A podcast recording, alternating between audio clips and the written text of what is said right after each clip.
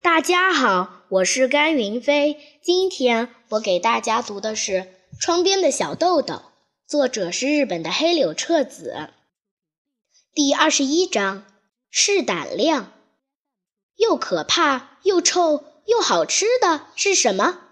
这个谜语，小豆豆他们已经猜了好多遍，但仍然觉得非常有趣。大家明明知道答案，但还是说：“哎。”那个又可怕的谜语，猜猜看。这样互相出谜语来猜，大家都觉得很开心。谜底是鬼在厕所里吃包子。今天晚上八学院的试胆量活动，结果就像这个谜语那样，又可怕又痒又好笑的是什么？在礼堂里搭帐篷露营的那个晚上，校长先生说，晚上要在九品佛的寺庙里。做一个试胆量的活动，想要做妖怪的人请举手。顿时，大约有七个男孩争着当妖怪。结果，当天傍晚，大家集中到学校里的时候，要当妖怪的男孩们各自拿出做的妖怪衣服，说：“这回可要吓你们一大跳了。”然后，妖怪们就埋伏到九品佛庙里的某个地方了。剩下的大约有三十个孩子。五个人分成一组，大家错开时间，一组一组的分别从学校出发，到九品佛的寺庙和墓地里转上一圈，再回到学校来。校长先生解释说，这是为了试一试大家能够忍受多大的恐惧。虽说是试胆量活动，但如果害怕了，中途回来也没有关系。小豆豆从妈妈那里借来了手电筒，妈妈说不要弄丢了。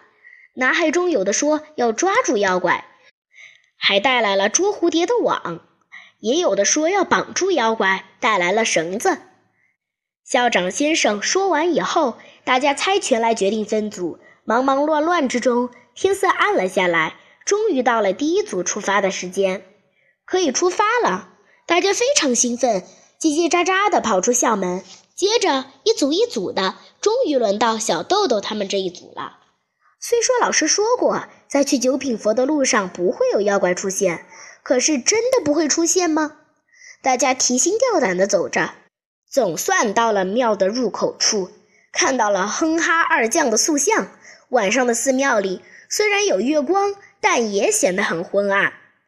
平时寺庙宽阔的院子让人觉得心旷神怡，可是今天晚上不知道会从什么地方钻出妖怪来。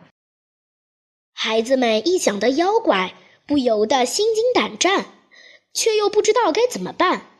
风轻轻地吹动树梢，大家就惊得啊一声大叫，脚下踩到一个软绵绵的东西，也大叫：“妖怪来了！”最后，连手拉手的同伴们也互相怀疑是不是妖怪呢？小豆豆决定不去墓地了，因为妖怪一定会在墓地那儿等着。而且现在已经充分了解了什么是试胆量，还是回去为好。很巧的是，同组的伙伴们都是这个想法。小豆豆松了口气，暗想：太好了，不光是我自己回去。于是，大伙儿一溜烟地跑了出去。回到学校后，先出发的几组已经回来了。大家都因为太害怕了，几乎没有人敢走进墓地那里。这时候，一个头上缠着白布的男孩呜呜地哭着，被老师领了进来。这个男孩装成妖怪，蹲在墓地里等着大家。等啊等啊，可是谁也没有去。渐渐的，他自己害怕起来，终于忍不住从墓地里跑了出来，站在路上呜呜地哭。被巡查的老师发现，领了回来。大家正在安慰这个男孩时，又走进一个妖怪和另一个男孩。原来装成妖怪的孩子发现有人走进墓地，急忙奋力跳了出来，正要大叫“妖怪”，谁知正好和迎面跑来的一个男孩撞了个满怀，两个人都吓了一大跳，加上又撞得好痛，于是呜呜地哭着一起跑回来了。大家觉得很好笑，再加上终于不必再害怕，都安下心来，嘻嘻哈哈地笑了起来。装成妖怪的孩子一边哭，一边却又忍不住笑了。这时候，和小豆豆同班的右田君带着报纸做成的鬼脸也跑了回来，一边还说着：“太过分了！我一直在等着你们呢。”说着，他痴痴地挠着被蚊子叮了的手脚。看到这幅情景，不知谁说了一句：“妖怪被蚊子吃了。”大家又笑了起来。五年级的班主任王山老师说：“好了，我们去把剩下的妖怪们都带回来吧。”说着，王山老师走了出去。不一会儿，就把妖怪们全部都带了回来。原来，有的妖怪正在外面的路灯下慌里慌张地四处张望，有的妖怪则被吓得往家跑。从这天晚上以后，八学院的小学生们就不再害怕妖怪了，因为他们知道了妖怪自己原来也害怕呢。谢谢大家。